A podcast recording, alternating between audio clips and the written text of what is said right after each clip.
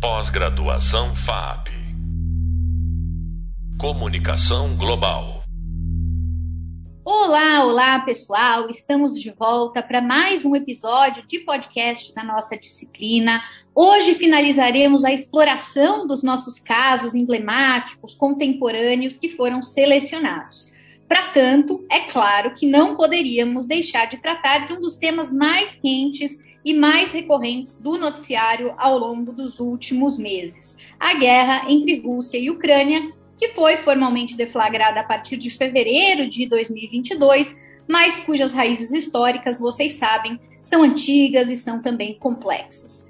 Nós partimos do pressuposto por aqui que a guerra não ocorre apenas nas dimensões mais tradicionais, no campo militar ou no campo econômico, mas também acontece no campo das ideias, controlar as narrativas, guiar a opinião pública do mundo e gerar empatia fazem parte de uma batalha reputacional que é igualmente importante em um mundo globalizado, interconectado e, claro, também interdependente. E para compartilhar suas ideias conosco a respeito desse pantanoso tema, nós recebemos aqui o professor Davi Magalhães, um amigo querido. O Davi é professor de Relações Internacionais da PUC São Paulo e da FAAP, é doutor em Relações Internacionais pelo Programa de Pós-Graduação Santiago Dantas, que reúne Unesp, Unicamp, a PUC São Paulo. Ele foi coordenador de curso em Relações Internacionais na UNAES, em Campo Grande, pesquisou política externa norte-americana, think tanks, neoconservadorismo. A pesquisa de doutorado se concentrou no tema do comércio internacional de armas, e inclusive resultou na publicação do livro A Política Externa Brasileira de Exportação de Armas, que foi publicado pela editora Unesp em 2018. Ele leciona atualmente a disciplina optativa Extrema-Direita em Ascensão, Ideólogos, Causas e Casos, e mais recentemente tem concentrado as suas pesquisas no tema da transnacionalização da direita radical e na política externa de governo ultradireitistas. É claro que vocês devem ter visto ele por aí, porque ele também aparece muito na imprensa, é, compartilhando um pouco do que ele faz como coordenador do Observatório da Extrema-Direita, o OED, que eu já de cara recomendo que vocês acompanhem. Davi, querido, que felicidade ter você com a gente. Muito obrigada por ter aceito o nosso convite. Seja muitíssimo bem-vindo. Ô Fê, prazer é todo meu, uma satisfação conversar contigo, com os ouvintes, as ouvintes. Eu tenho certeza que a nossa conversa vai ser bastante frutífera. Muito bem, olha só, vou começar criando contexto, né? Então eu queria te pedir se você pode contextualizar os nossos alunos do porquê se fala tanto na tal guerra de narrativas no caso específico do conflito entre Rússia e Ucrânia. Por que, que a gente fala disso, hein? Fê, antes de, de trazer o um caso específico, eu acho interessante lembrar que a gente não está diante de um fenômeno muito novo. A desinformação, eu diria, é, tem sido um, historicamente uma arma de guerra. É só consultar a história das relações internacionais, vamos de, de, de rapidamente é, a gente se depara com o papel da desinformação, né? ou o uso de informações que são é, propositalmente ambíguas né? ou pouco precisas. Eu diria que é, essas informações chegaram até no passado a criar fagulhas para iniciar um conflito, né? Por exemplo, é, para quem conhece a história das relações internacionais, para quem não conhece, eu convido para que conheça um episódio específico, né, que é a Guerra Franco-Prussiana. A Guerra Franco-Prussiana, que aconteceu ali entre 1870 e 71, ela foi, o gatilho dela foi um telegrama que o então ministro, o, primeiro-ministro, o, o, chanceler Bismarck, forjou. Ele simplesmente falsificou um telegrama do Napoleão III, que era então o imperador francês, para é, produzir um clima é, de beligerância na sociedade alemã e na sociedade francesa.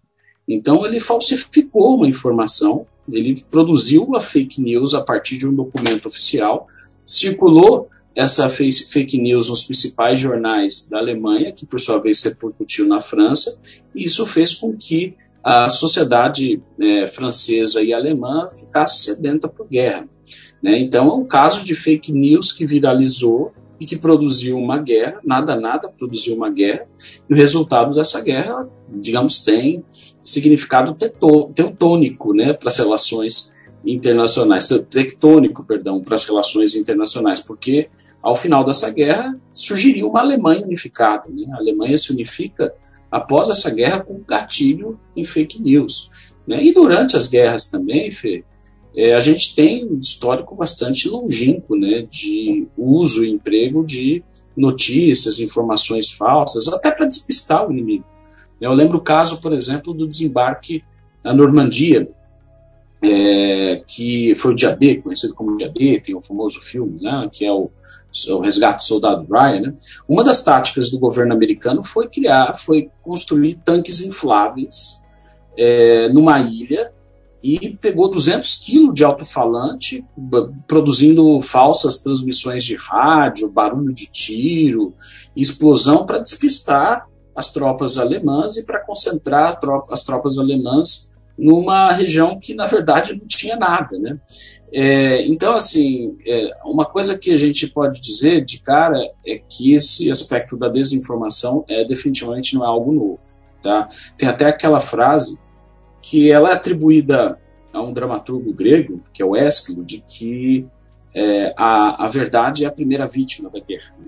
E se, se isso já é uma. A gente pode dizer isso que, que está presente há dois mil anos, mais ou menos, né? É, imagina agora.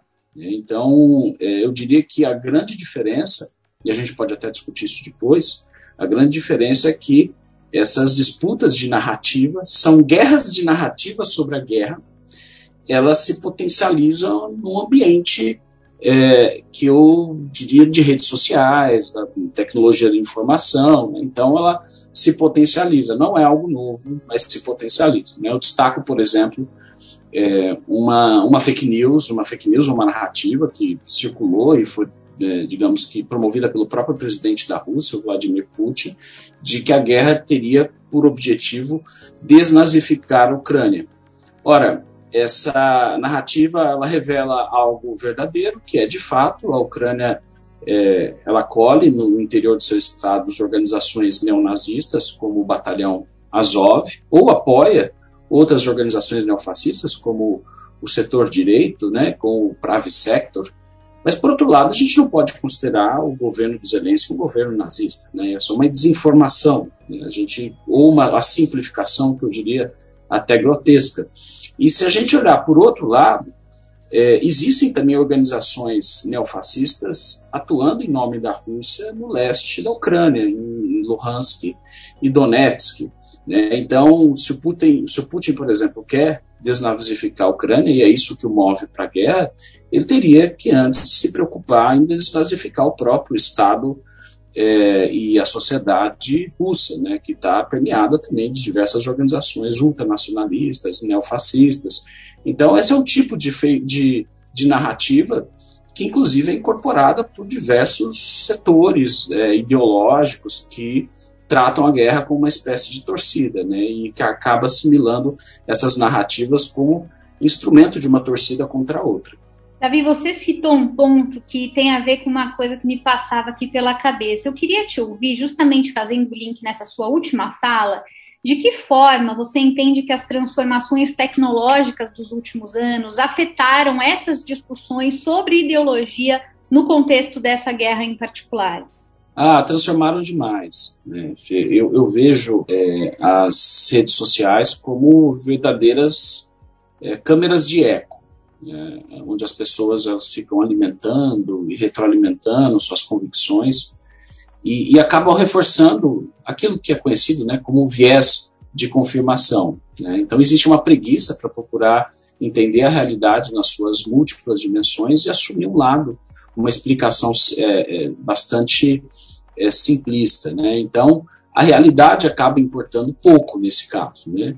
E isso torna as redes sociais um ambiente bastante propício e fértil para teorias conspiratórias. Né? Por exemplo, a teoria de que o Putin está fazendo o que está fazendo, está movendo essa guerra porque está com uma doença terminal. Não sei se você já escutou essa tese circulando pela internet, pegam fotos do Putin, né, com a situação, olha como ele é, emagreceu, engordou, olha, é, está pálido. E, e, e isso acaba, né, de certa forma, alimentando essas narrativas falsas, né, bastante falsas sobre a guerra. Ou outras narrativas, por exemplo, já mais consumidas por um público de esquerda, de que, na verdade, o Euromaidan, que foi aquele momento é, em que, em 2014, ah, os ucranianos foram a, praças, praças, ao centro de Kiev para protestar contra a interferência russa na Ucrânia, o Euromaidan, esses milhões de pessoas que se reuniram na praça, foram, na verdade, criados pelos Estados Unidos, manipulados pelos Estados Unidos, como se fossem bonequinhos de ventrílogos, para prejudicar a Rússia, né? ou seja, para buscar enfraquecer a Rússia. Então, é uma visão conspiratória é, e que acaba simplificando a realidade. Como é que os Estados Unidos vai manipular um milhão de pessoas? É claro que ele pode apoiar o movimento, mas entre apoiar o movimento e manipular, é, ser uma espécie, fazer com que é, essa, toda essa população que se reuniu em Kiev seja basicamente massa de manobra, um instrumento do imperialismo americano, é algo que reduz bastante a realidade. Tá? Então, isso dá margem para interpretações simplistas, vulgares, eu diria até bastante conspiratórias, né? É, e eu acho que uma saída para isso é, reforçar o jornalismo profissional. Né? O jornalismo profissional não pode cair nessa guerra de narrativas. Ela, o jornalismo que tem a preocupação com objetividade é, não pode reproduzir ou ecoar esse, essas narrativas ideológicas que é justamente nele que a gente, no jornal, no jornalismo profissional que a gente confia, né? Se ancora para buscar é, se proteger dessas, dessas narrativas. Né? E eu acho que outra coisa importante nesse sentido é trabalhar com educação para as redes sociais. Eu acho que crianças e jovens que passam é, dia e noite, estão dioturnamente vinculados, conectados, engajando nas redes, precisam ter aulas de educação para as redes sociais, para que eles é, consultem é, é, é agência de fact-checking, para que eles saibam exatamente onde extrair as fontes, para que eles coloquem é, aquilo que eles recebem no WhatsApp, nas redes sociais, sobre submeter isso criticamente né, e amparar isso com outras fontes que são mais críveis. Mas eu, eu vejo que é, existe um ambiente bastante nocivo, bastante nocivo, é, que é potencializado pelas redes sociais né, e que ajudam a alimentar essas narrativas.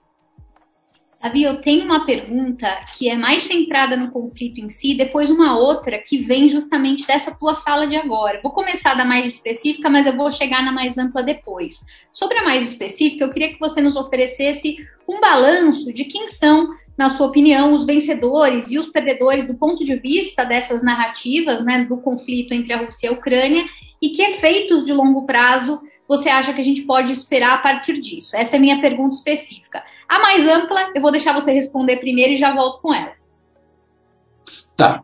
É, olha, eu vejo que hoje é, a, as narrativas pró-Ucrânia têm sido mais facilmente disseminadas e consumidas por um público mais amplo. É, então, é, a gente tem toda uma interpretação que vai de uma justificativa até moralmente aceitável de que a a Ucrânia é vítima dessa guerra, até interpretações é, mais, digamos, simplistas e maniqueístas de que a Rússia está sob ataque de um psicopata e de que essa guerra é, é basicamente resultado de uma mentalidade psicótica de um tirano que quer restaurar o Império Soviético.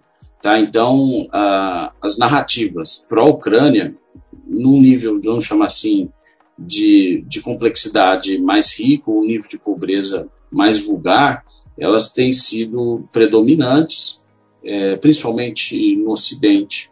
É, e isso se deve, eu diria, em grande parte, porque a gente tem diversos atores interessados em reproduzir essa narrativa. Né? E aí vai de organismos internacionais, vai de ONGs, passando por estadistas e, consequentemente, pela própria imprensa profissional, né, que, na maioria dos casos, infelizmente, é, acaba tratando a guerra também numa espécie de fla-fu. Né, e aí a gente perde um pouquinho a objetividade histórica, né? Ou seja, é, pedir objetividade histórica não é passar pano para a Rússia. Pedir objetividade histórica é olhar para os últimos 30 anos e pensar, olha, o que, que aconteceu do fim da União Soviética para cá, o que aconteceu nos anos 90, a expansão da OTAN no sentido do leste europeu, como é que isso produziu um sentimento de segurança na Rússia. Então, é, você é, ressaltar esses aspectos significa cobrir a realidade com, de forma objetiva é, e, a, e, e, buscar cada vez menos né, reproduzir essas interpretações que são mais fáceis de ser consumidas, é, mas que, de certa forma, contribuem pouco né, para o entendimento da realidade. E agora sim vou chegar na minha pergunta mais ampla, que até tem a ver com o que você falava agora, né? A gente está discutindo no final do dia é, como lidar com o mundo de abundância de informação e de disputa pela verdade. E eu sei principalmente por meio das suas pesquisas mais recentes, do Observatório da Extrema-Direita, você tem se debruçado sobre isso de maneira ampla. E eu queria que você falasse um pouco, até no tom aqui de conclusão da nossa conversa, quais são os problemas políticos que esse ambiente de informação, de disputa pela verdade geram e que a gente é, precisa acompanhar com atenção, com acuidade. Quais são os efeitos que isso tem do ponto de vista global? Fique à vontade para discutir isso conceitualmente ou para trazer outros casos que você acha que são emblemáticos dessa conversa. Legal, Fê. Eu, eu vejo, em geral, é, essa abundância de informações e o papel das redes sociais. Claro, tem os, os aspectos positivos, mas tem algo que eu, me preocupa bastante que é como é, o uso dessas redes tem contribuído para o enfraquecimento da, da democracia. Tá? Então, tem uma série de, de, trabalhos acadêmicos, publicações, livros sendo publicados, sendo, sendo é, publicados sobre essa temática, e eu destaco, por exemplo, um livro chamado Engenheiros do Caos, né, que vai mostrar como é, é, o algoritmo, as redes sociais têm é, sido bastante eficaz no sentido de canalizar um sentimento de cólera. Né? E essa canalização era feita no passado, eu diria que por partidos de esquerda, por movimentos sociais, eram responsáveis por canalização da cólera. É, com a desarticulação desses partidos, desses movimentos, as redes sociais se tornaram um importante instrumento, né, canal né, para que a fúria, a cólera é, se manifeste. Né? E, e, esse é um ponto importante, né, que alguns, como diz é, o livro é, do cientista político italiano, né, é, é, que é justamente esse ambiente né, em que a cólera é canalizada nas redes que vai ser capturado pelas big techs.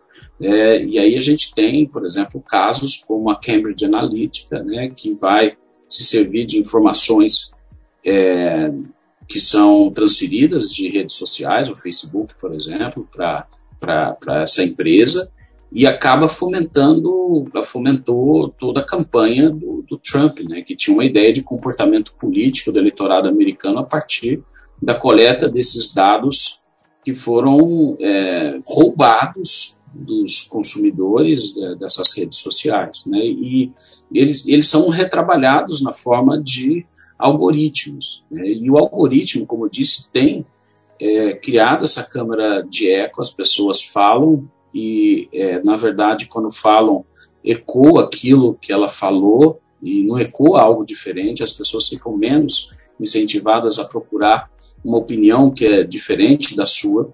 Isso aumenta o ambiente, como eu já disse, de torcida contra o governante de plantão, aumenta o maniqueísmo, é, e a, a, eles tentam traduzir basicamente a realidade num hashtag ou num meme, né, e isso acaba direcionando a política para os extremos. Né?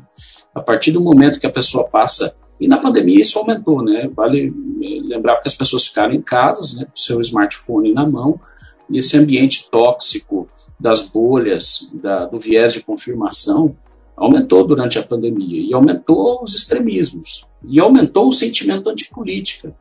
Isso é interessante porque é, os partidos da direita radical populista vão saber muito bem, os líderes de partidos, utilizar essas redes para alimentar esse sentimento antipolítica, essa desconfiança generalizada contra as elites. Né? E o caso das, das, eleições no Brasil e na Índia são, assim, é, exemplos prototípicos, eu diria, né? São exemplos quintessenciais. Né? A forma como as redes sociais foram usadas aqui no Brasil, os disparos em massa de WhatsApp, Twitter, Facebook, é, nessa comunicação direta do líder populista com sua com a sua base ideológica eleitoral, sem a mediação das grandes, né, das, das, grandes empresas, da grande mídia, e na Índia também. A jornalista Patrícia Campos Melo, é, escreveu lá o livro A Máquina do Ódio, e ela cobriu as eleições na Índia.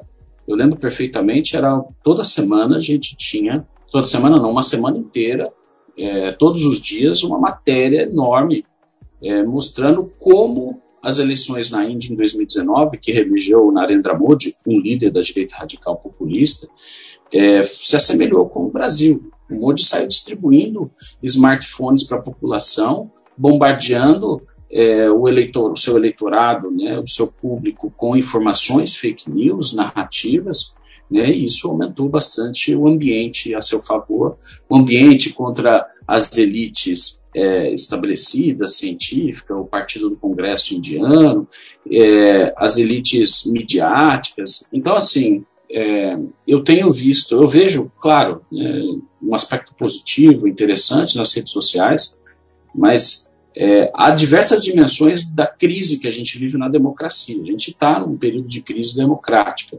E eu entendo que as redes sociais têm desempenhado um papel bastante relevante na deterioração da democracia mundo afora. Olha, Davi, você, sem querer, e podia até ter sido combinado, mas não foi. Tocou em vários dos pontos que a gente vai tratar ou tem tratado aqui dentro da nossa disciplina, né? Você citou, por exemplo, essa questão da Cambridge Analytica. A gente também está cobrindo nessa disciplina os casos envolvendo eleições americanas, a Cambridge Analytica no conceito do Brexit. Então, também faz parte aqui das discussões que a gente tem feito no decorrer dessa matéria. Você falou sobre as eleições brasileiras, que também são objeto de estudo dentro dessa disciplina, e você citou a Patrícia Campos Melo, que também é uma das nossas entrevistadas aqui num outro podcast. Então, não podíamos estar mais alinhados, né? Eu queria dizer isso porque realmente foi um deleite, foi um prazer e como costume, né, sempre maravilhoso. E uh, eu queria não só te agradecer por estar aqui conosco, por partilhar tanto com os nossos alunos, é, como também queria te deixar à vontade nesses nossos minutinhos finais para você compartilhar um pouco do trabalho que vocês têm feito no Observatório da Extrema Direita, que tem tudo a ver com o assunto desse podcast. E aí, claro, depois de falar sobre o OED, também é, quero te deixar à vontade para a sua despedida. Por favor. Perfeito, Fê. Eu agradeço novamente a oportunidade. Já peço desculpas aos ouvintes. Eu estou meio de uma gripe brava, então meu ritmo está mais cadenciado, minha voz está um pouquinho baleada, como vocês podem perceber, mas agradeço demais a oportunidade para discutir sistemas tão relevantes com você.